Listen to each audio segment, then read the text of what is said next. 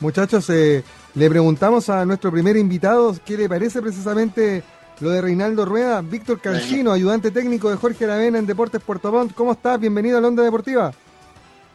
Hola, un gusto. ¿Cómo están? ¿Todo bien? Qué bueno escuchar. Ah, esto, esto va a ser hoy día. Yo me haría un costado, David, Memo, eh, y, y esta, esta conversación entre capitanes por quién tiene, quién lleva la jineta hoy día. O Cancino o el gran capitán el negro Villarroel. Negro. negro, usted con la palabra. hola, hola, hola Víctor, ¿cómo estás? Bien, ¿y tú? Gusto saludarte. No, bien, bien, un gusto saludarte también. Estoy muy contento que estés acá en Puerto Montt. Yo creo que yo creo que tu, tu sueño dirigir algún día a Puerto Montt y me alegro que de comenzar desde los inicios. Un gusto saludarte, Víctor. Muchas gracias, Nelson. Grato hablar contigo, como siempre. Y bueno, y con todo el panel que está ahí, pues sé que son grandes profesionales lo que hacen. Y bueno, me alegra que tú también estés ahí eh, entregando tu, tu sapiencia. Yo me hago un ladito, Víctor, eh, Nelson, ¿sabe cómo podemos zanjar este tema de, de, la, de la capitanía? No sé si les parece, tienen dos brazos. Uno usa la jineta de un lado y el otro usa la jineta del otro lado y zafamos del tema. Eh, si fuera por mano estaríamos mal, pero por brazo no hay ningún inconveniente, Víctor Nelson. No, yo creo que fueron épocas, épocas diferentes, eh, David. Fue, a mí me tocó en los comienzos de Deportes Puerto Montt, Víctor hizo una carrera impresionante y con creces se merecía la, la jineta, así que muy contento también que él haya tenido la, la jineta de capitán en Deportes Puerto Montt. Mira, Víctor. Y la verdad que para mí Nelson siempre va a ser el gran capitán de Deportes Puerto Montt. Tuvo muchos años, eh, partió ahí, terminó su carrera ahí como un grande, siempre aportando. A mí me ayudó bastante cuando llegué al club, siempre dando consejos, igual que otros jugadores, Osvaldo Gómez y, y todos los que estuvieron en esa época. Entonces, no, yo la verdad que después venir a ser capitán de Puerto Montt fue un orgullo. La verdad que uno muestra la experiencia nomás de los años recorridos y creo que eh, orgulloso de haber usado esa la jineta en el brazo de alta responsabilidad porque hay que pelear con los compañeros en una época que era bastante difícil donde no pagaban Nelson ya lo sabe pero creo que conversando siempre se logran cosas y que en ese sentido los años enseñaron y la verdad que tratamos de poner esa experiencia en práctica Así que no, no, no. Nelson es mi capitán, así que en eso no hay discusión. Qué buena la humildad de, de Víctor Cancino, que lo refleja como siempre de cuerpo entero. Quiero incorporar a la conversación a Guillermo Memo Frede, otro de los grandes profesionales de la onda deportiva. Memo, gusto saludarte, ¿cómo estás? Bien, muy bien, David. El saludo para, para Víctor, para, para el capitán, para Nelson Villarroel, para Juan Rafael, para todo el equipo de, de Radio Sago. Eh, primero que todo, eh, sumarme al comentario de David, ¿ah? eh, la humildad tuya, Víctor, el respeto por, por, las generaciones de más experiencia en, en, Deportes Puerto Montt. Pero mira, sabes que uno haciendo memoria y con esto de la cuarentena, de, de buscar videos en YouTube, me encontré con un, con un partido de esos de Copa Libertadores de América, Víctor. Si yo te digo 17 de abril del año 2001, ¿qué me respondes tú? Alzheimer. Nacional o no, así, eh, puede haber sido nacional en Conce. Otra pista, cancha de Collao, lluvia. Y nacional tiene que haber sido entonces. Si te digo Manuel Pellegrini, Loco Abreu, Ameli, Taja. San Lorenzo. Mira cómo pasa el Grandes partidos de, de Deportes Puerto Montt y saca un poco de la contingencia que, que, está viviendo hoy, pero me parece que ese fue un partido de, de, Copa Libertadores donde hubo de todo. Lamentablemente una situación gravísima que, que al menos en esos años, Víctor, y creo que podemos coincidir, fue la agresión que te, que te realizó el mismo Pusineri con una botella, terminado el partido, que, con un eh, San Lorenzo Almagro totalmente descontrolado en la cancha y que te dejó con una, con una situación bastante compleja en el ojo, pero pero aquí me parece que, que, la Conmebol también en esos años fue bastante blando con el equipo argentino. Hoy día ya todo es transparente, hoy día todo ya se sabe, pero me parece que a nivel futbolístico, si podemos recordar un poco de ese, ese partido, me parece que Carlos Verdugo hizo un gol hay un equipo muy, muy importante y muy interesante en Deportes Concepción, que en las primeras fechas me parece que empató con Nacional 0 a 0 en Collao, y que la última fecha con Bilsterman allá en Cochabamba ganaron por 3 goles a 1 y accedieron a los octavos de final, donde jugaron con, con Vasco da Gama de Romario. Sí, la verdad que sí, le ganamos a Lorenzo, que nos abrió la, la puerta y la chance de clasificar. Pues había que ganar por diferencia de goles a Bilsterman en Collao y la verdad que salió todo bien, pero este partido fue bien especial. Creo que le, la, molestia a San Lorenzo se debió que venían con un invicto bastante importante y ese invicto también les dio confianza para venir a jugar con nosotros, a Collao. Y creo que nos esperaron un equipo tan competitivo, tan aguerrido, eh, con una idea de juego clara y bien ofensiva que necesitábamos los puntos en casa me acuerdo ese día lo derrotamos 3-2. El 3-1 generó los problemas porque nuestro central, el ¿cuánto se llama? El Bautista.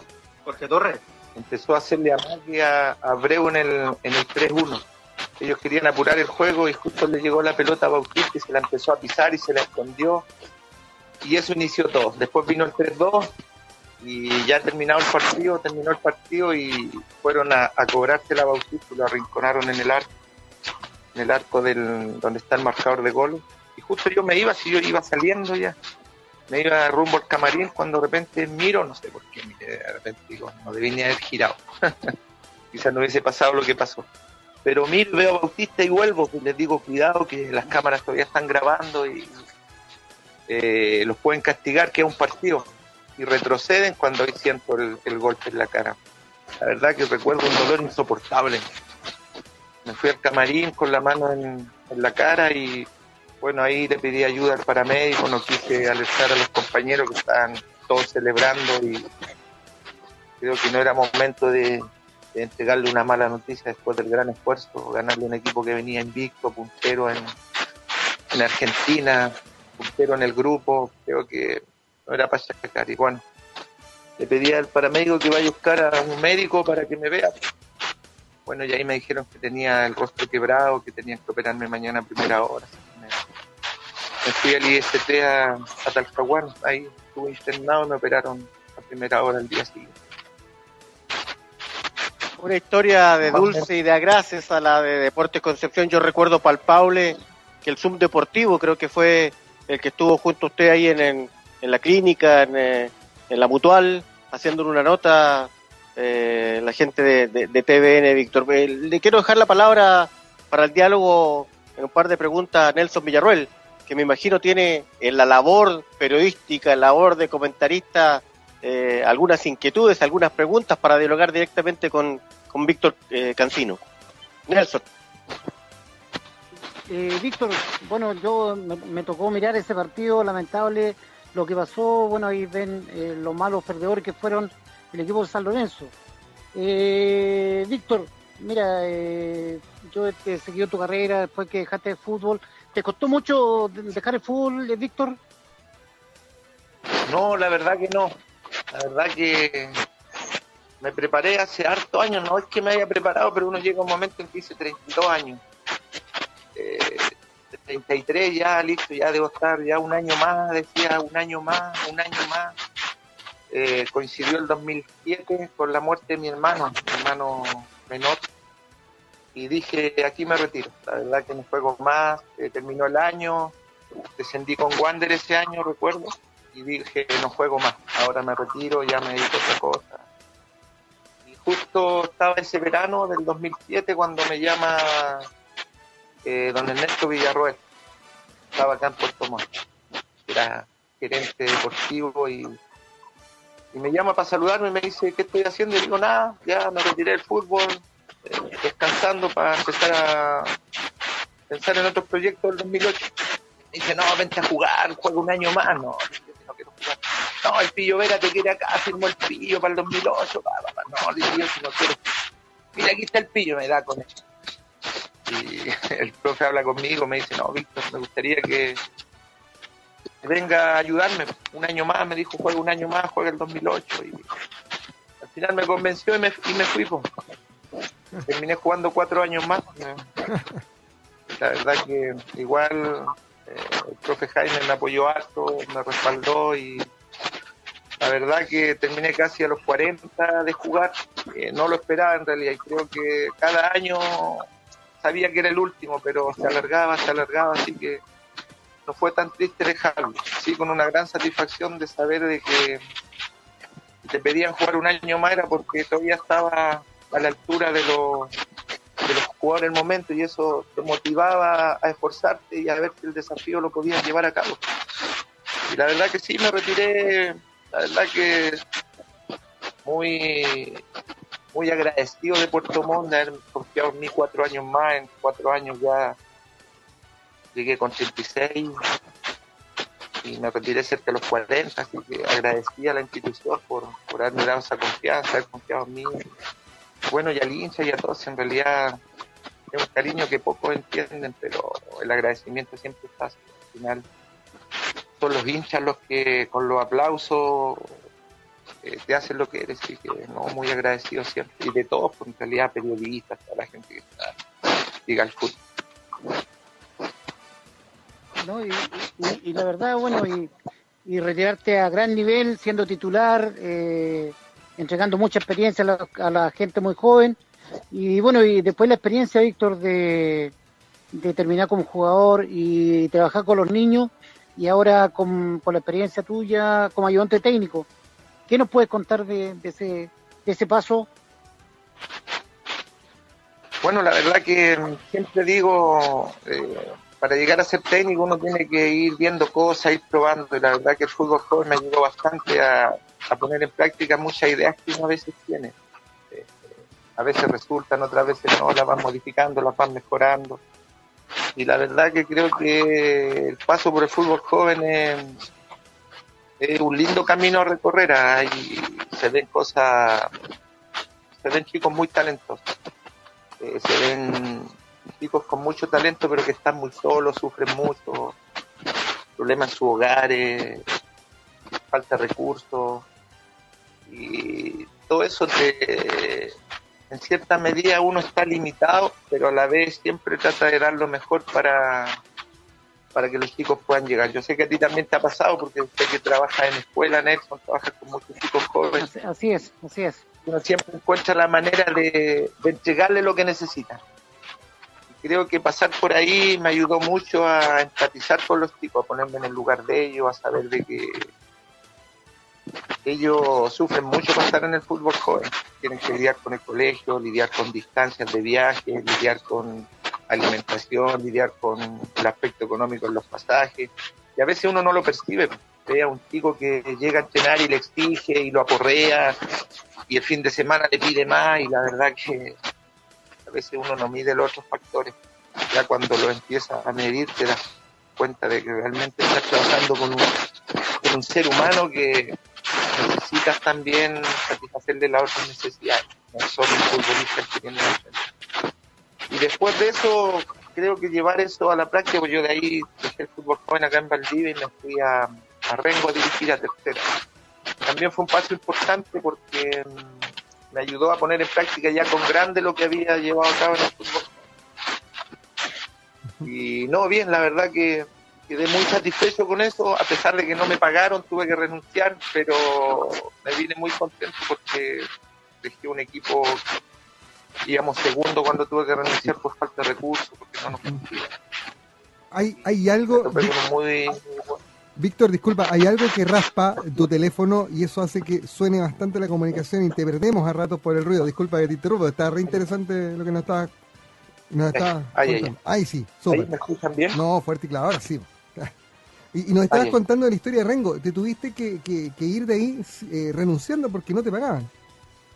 Sí, la verdad que sí, fue un poco triste porque habíamos armado un equipo para pelear el campeonato, la verdad que lo estábamos haciendo pero los dirigentes yo creo que no puedo decir lo que pensaban, pero hasta un momento tenían los recursos y no habían fallado. Pero cuando justo quedábamos punteros y empezamos a pelear la punta, con tres partidos menos íbamos punteros, dejaron de empezaron los problemas económicos, dejaron de poner recursos en la casa del jugador. y empezamos a decir qué pasaba, pues no, es que falta plata, y íbamos punteros, imagínense, no íbamos ni Y ya dije, mm, después se acercó una persona y me dijo, mira Víctor, ¿sabes cuál es el gran tema? Los dirigentes tienen miedo de subir. Que si suben, eh, el dibujo cambia, pasa a sociedad anónima y, y parece que todos no quieren dejar el club, están demasiado arraigados con él y la verdad que eso es lo que pasa y que hablé con ellos, nadie me dio una respuesta, al final terminé renunciando.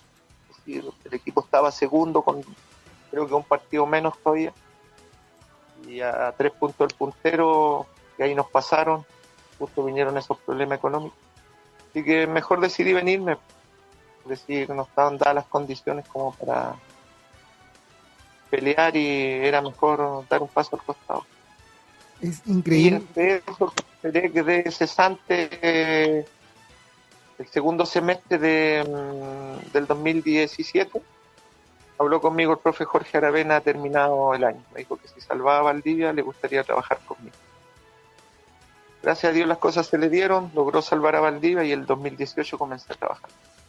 E-, es increíble cómo el tema económico, Víctor, termina igual condicionando al deportista, por mucha pasión que le ponga, al final, eh, como cualquier trabajador, si no tiene un peso en el bolsillo, se hace muy complicado llevar adelante la vida familiar y la vida deportiva. Ahora, en esa perspectiva, Víctor, eh, tú como miembro del Cuerpo Técnico de Deportes Puerto Montt, ¿cómo, ¿cómo, estás viviendo toda esta situación que, que, se, que, hoy día eh, se, les está planteando? Hay una, hay una mm, propuesta por parte del presidente, al menos de, Deportes Puerto Montt, en orden a, que el plantel y en general todos los trabajadores del club se acojan a esta ley de protección al empleo que, que se ha dispuesto para tratar de ayudar a las empresas, y Deportes Puerto al fin y al cabo es igual una empresa, eh, a tratar de, pasar este temporal que ha supuesto en lo económico el coronavirus, más allá del tema sanitario.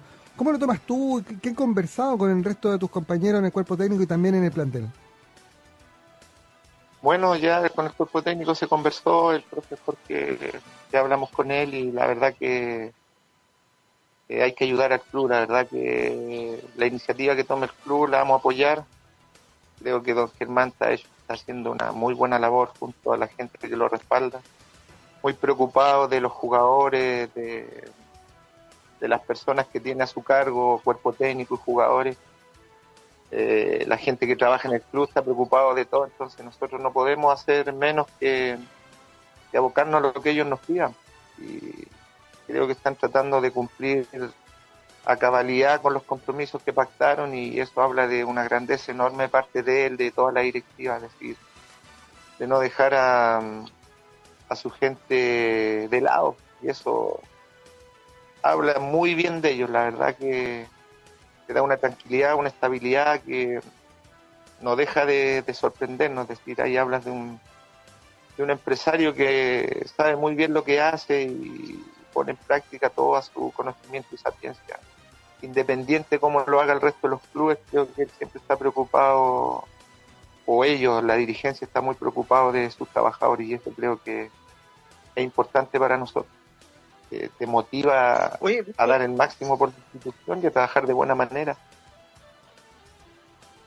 Oye, Víctor, ¿y, cómo eh, es el, trabajo que están desarrollando hoy junto con Jorge Ravena en el plantel eh, hay pautas de entrenamiento a los jugadores eh, se les toma el peso, eh, hay un trabajo detrás con, el cuerpo técnico y jugadores por esta situación. Sí, la verdad que sí, yo creo que el profe Jorge es bastante inteligente, tiene un PF de mucho conocimiento, que maneja lo que hace a cabalidad, un preparador de arquero Daniel Valenzuela, bueno, el profe José Luis, ya lo conocen, ha estado ya un tiempo ahí en la institución.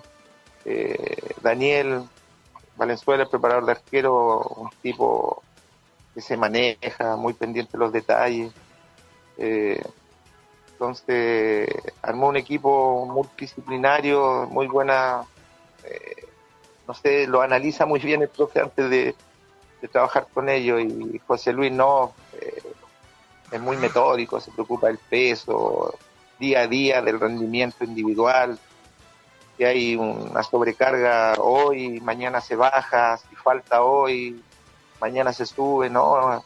Es decir, trabaja mucho para tratar de que el equipo, los jugadores lleguen al 100% el día partido. Y bueno, y lo otro nos compete al profe Jorge y a mí preocuparnos de los aspectos técnico-tácticos. Nelson, dele, dele, porque aprovechemos a, los capitanes, al capitán histórico y al actual ayudante técnico de Deportes Puerto Montt. Bueno, Víctor, la experiencia que tuvimos eh, el año 96 cuando salimos, cuando subimos por, primera vez a, la primera edición, fue un, momento inolvidable para mí, me imagino que para ti también, y para todos los compañeros en su momento. Era un, equipo bastante afiatado, bastante unido, y creo que fue un logro importante para la ciudad. ¿Qué recuerdos tienes de, ese momento, Víctor?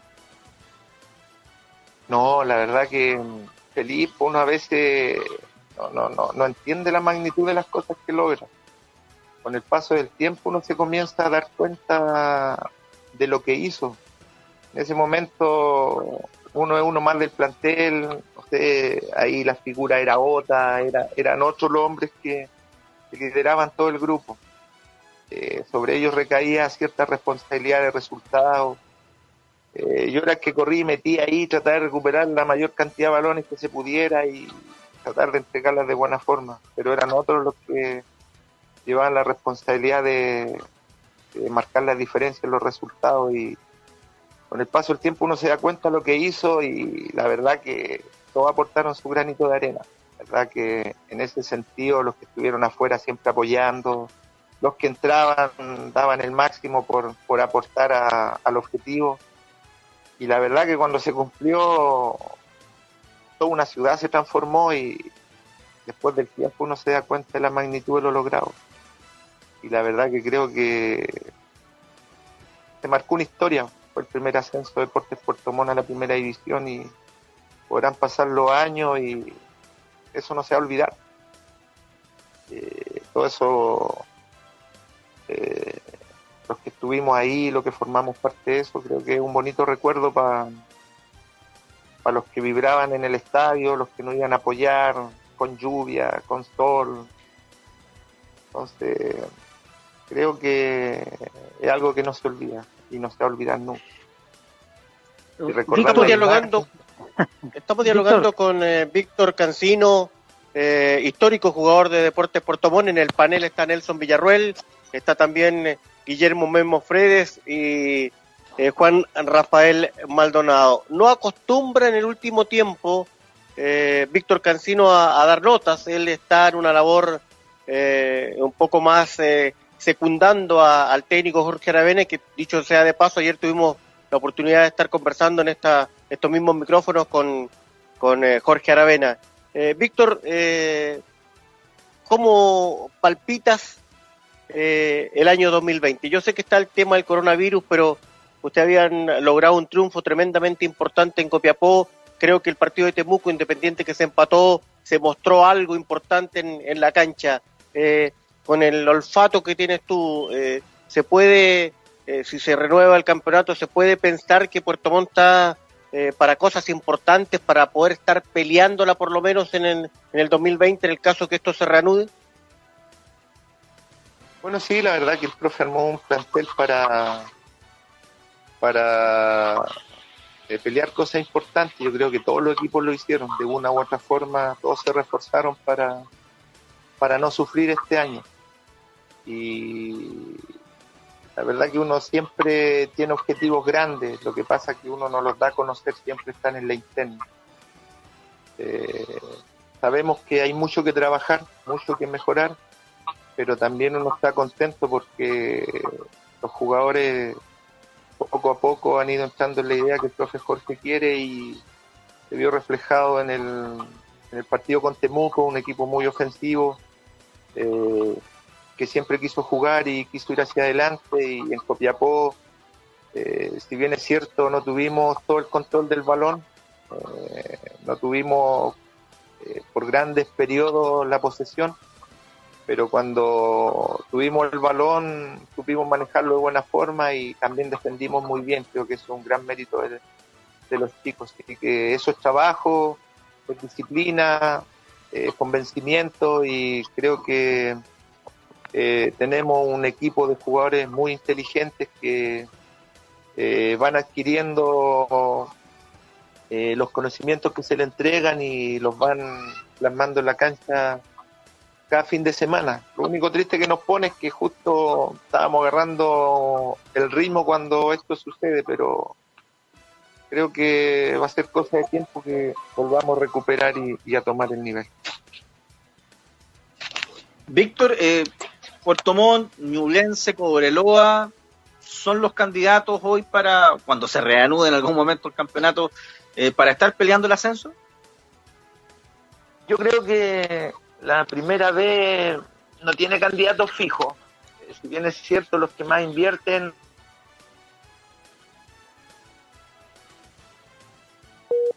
Uy, justo lo perdimos. Estamos tratando de, tomar nuevamente la conexión con Víctor Canciro. Justo se iba a complicar, ¿eh?